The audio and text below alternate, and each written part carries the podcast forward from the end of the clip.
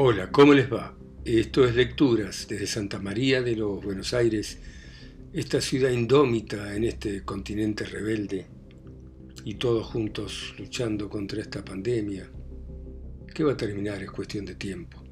Y vamos a seguir leyendo esta rebelión en la granja de George Orwell sobre los animales que se rebelan contra el amo y que es una sátira de la Revolución de Octubre del 17 y cómo terminó siendo una vez más los revolucionarios opresores contra el pueblo oprimido. Y continúa de esta manera. Entraron caminando al patio con dificultad a Boxer los perdigones debajo de la piel de la pierna le ardían y veía ante sí el trabajo pesado de tener que reconstruir el molino desde los cimientos e imaginaba prepararse para esa tarea. Pero por primera vez pensó que tenía 11 años y que tal vez su musculatura, anteriormente tan importante, ya no lo fuera.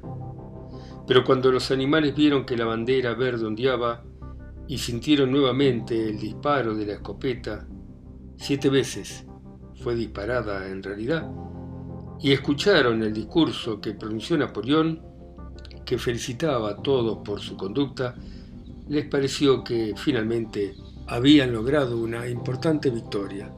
Se enterraron con solemnidad los muertos de la batalla Claver y Boxer tiraron del carro fúnebre y el propio Napoleón encabezó la comitiva. Dos días enteros se celebraron festejos, hubo discursos, canciones y disparos de escopeta y se obsequió especialmente una manzana para cada animal, con dos onzas de maíz para cada ave y tres bizcochos para cada perro. Se anunció que sería llamada la Batalla del Molino y que Napoleón había creado una nueva condecoración, la Orden del Estandarte Verde, que se otorgó a sí mismo. En la alegría general se olvidó el infortunado incidente de los billetes del banco. Días después los cerdos encontraron un cajón de whisky en el sótano de la casa. No se habían dado cuenta de su existencia cuando se ocupó el edificio y aquella noche se oyeron desde la casa canciones que para sorpresa de todos se mezclaban con los acordes de bestias de Inglaterra. A eso de las diez y media, Napoleón, luciendo un sombrero hongo viejo del señor Jones, fue visto salir por la puerta de atrás, galopar alrededor del patio y volver a desaparecer adentro de nuevo. Pero por la mañana había un profundo silencio en la casa. Ningún cerdo se movía, y eran casi las nueve y media cuando Squiller apareció caminando de manera lenta, displicente, con los ojos opacos, la cola colgando débil y con el aspecto de estar muy enfermo. Reunió a los animales y les dijo que tenía muy malas noticias. El camarada Napoleón, el excelso líder, se estaba muriendo. Hubo un solo grito de dolor que se elevó. Se puso paja en las entradas de la casa y los animales caminaban en puntas de pie. Lloraban preguntándose unos a otros qué harían si perdieran a su líder. Corrió el rumor de que Snowball, a pesar de todo, había introducido veneno en la comida de Napoleón. A las once y media Squiller salió para decir otra cosa. Como su último acto de vida, el líder Napoleón había decretado lo siguiente. La acción de tomar alcohol iba a ser castigada con la muerte. Al anochecer, sin embargo, Napoleón parecía estar algo mejor y a la mañana siguiente Squiller pudo decirle a todos los animales que se estaba restableciendo. Esa noche Napoleón ya estaba de pie y al otro día se supo que había ordenado a Wimper que comprara en Wellington folletos sobre la elaboración y destilación de bebidas. Una semana después, Napoleón ordenó que el campo detrás de la huerta, destinada como lugar de pastoreo para animales retirados del trabajo, fuese arado. Se dijo que el campo estaba agotado, que había que cultivarlo de nuevo, pero pronto se supo que Napoleón tenía intención de sembrarlo con cebada. Más o menos por esa época hubo un incidente raro que no se entendió bien. Una noche, a eso de las once, Se escuchó un fuerte ruido en el patio y los animales salieron corriendo de sus casillas. Era una noche clara de luna, al pie de la pared del granero, donde estaban escritos los siete principios, había una escalera rota en pedazos. Squirrel aturdido estaba tendido al lado y a mano había una linterna, un pincel y una lata de pintura. Los perros inmediatamente se pusieron en círculo alrededor de Squiller y lo escoltaron de vuelta a la casa en cuanto pudo levantarse. Nadie lograba entender lo que significaba todo eso, excepto el viejo Benjamín que movía el hocico con aire de aparentando entenderlo, pero sin decirle a nadie nada. Unos días después Muriel, que estaba leyendo los siete principios, notó que había otro de ellos que los animales recordaban mal. Ellos creían que el quinto principio decía ningún animal beberá alcohol. Pero pasaron por alto dos palabras. Ahora el principio decía ningún animal beberá alcohol en exceso. El casco partido de Boxer tardó muchísimo en curar. Había comenzado la reconstrucción del molino al día siguiente de terminarse los festejos de la victoria. Boxer se negó a tomar ni siquiera un día libre e hizo una cuestión de honor el no quejarse de sus dolores. Por las noches admitía en reserva a Claver que el casco le molestaba. Claver lo curaba con yerbas que preparaba masticándolas y tanto ella como Benjamín le pedían a Boxer que por favor trabajara menos. Los pulmones de un caballo no son para siempre, decía ella, pero Boxer no le hacía caso. Solo le quedaba, dijo, una ambición, ver el molino bien adelantado antes de que llegara la edad de retirarse. Al principio, cuando se formularon las leyes de granja animal, se fijaron las siguientes edades para la jubilación. Los cerdos y los caballos a los 11 años, las vacas a los 14, los perros a los 8, las ovejas a los 8 y las gallinas y los gansos a los 5. Se establecieron muy generosas pensiones para el retiro. Hasta entonces ningún animal se había jubilado, pero últimamente la discusión del asunto fue aumentando.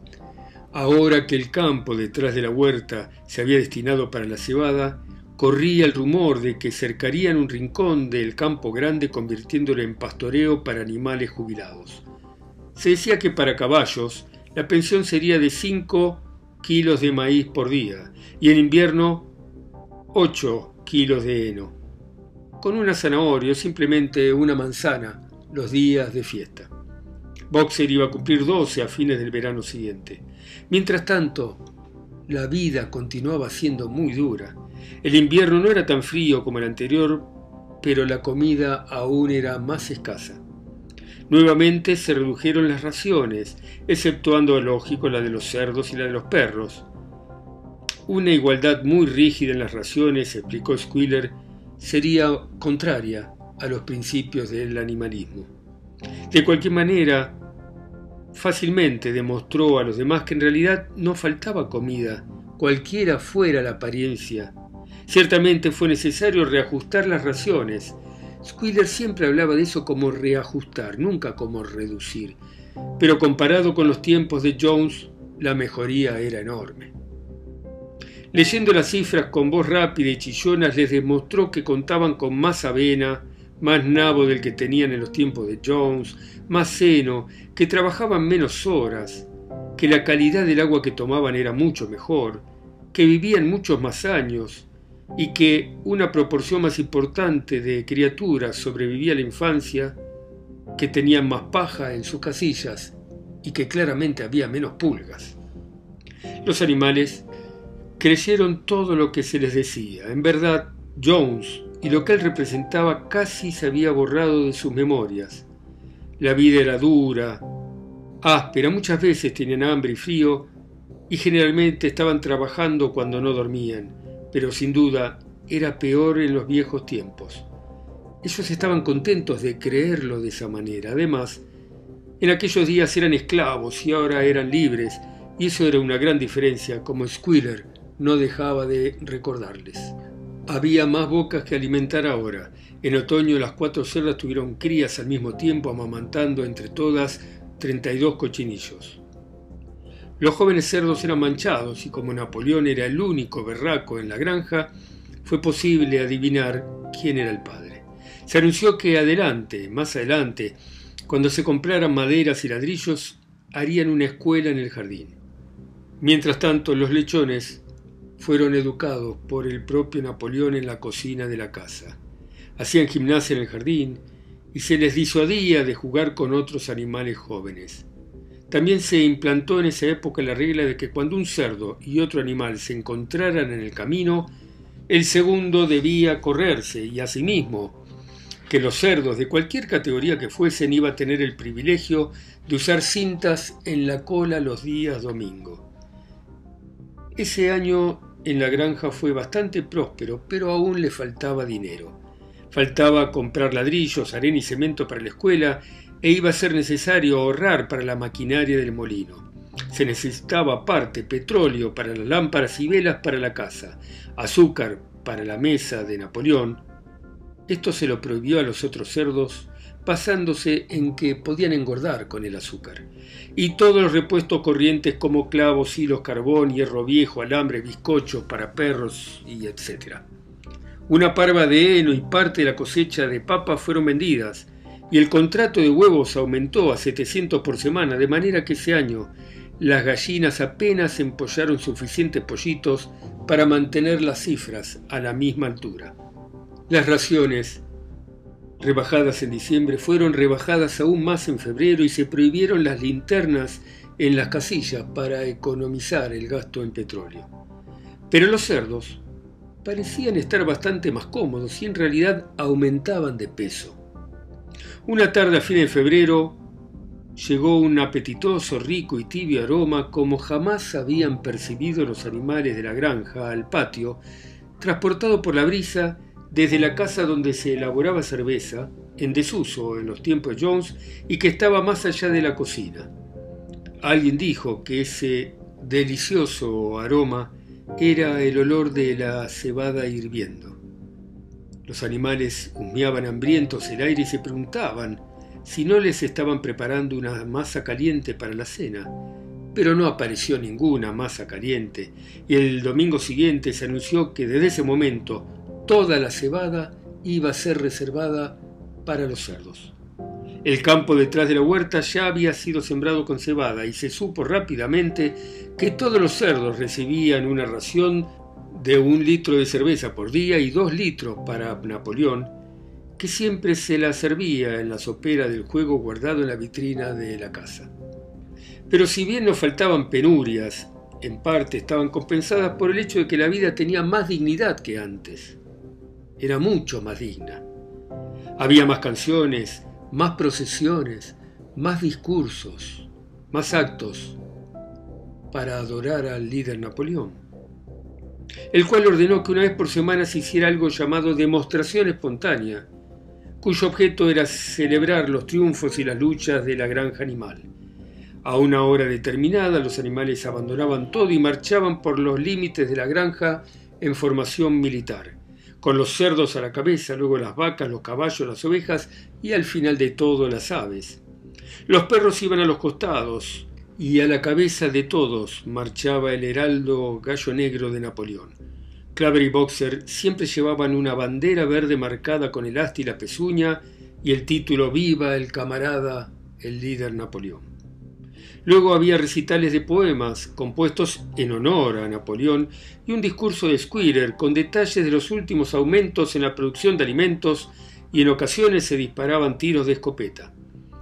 Las ovejas eran las más aficionadas a estas demostraciones espontáneas, y si alguno se quejaba, como lo hacían a veces algunos animales cuando no había cerca ni cerdos ni perros, alegando que se perdía tiempo y se aguantaba mucho frío, las ovejas los silenciaban inmediatamente con el estruendoso cuatro patas sí, dos pies no.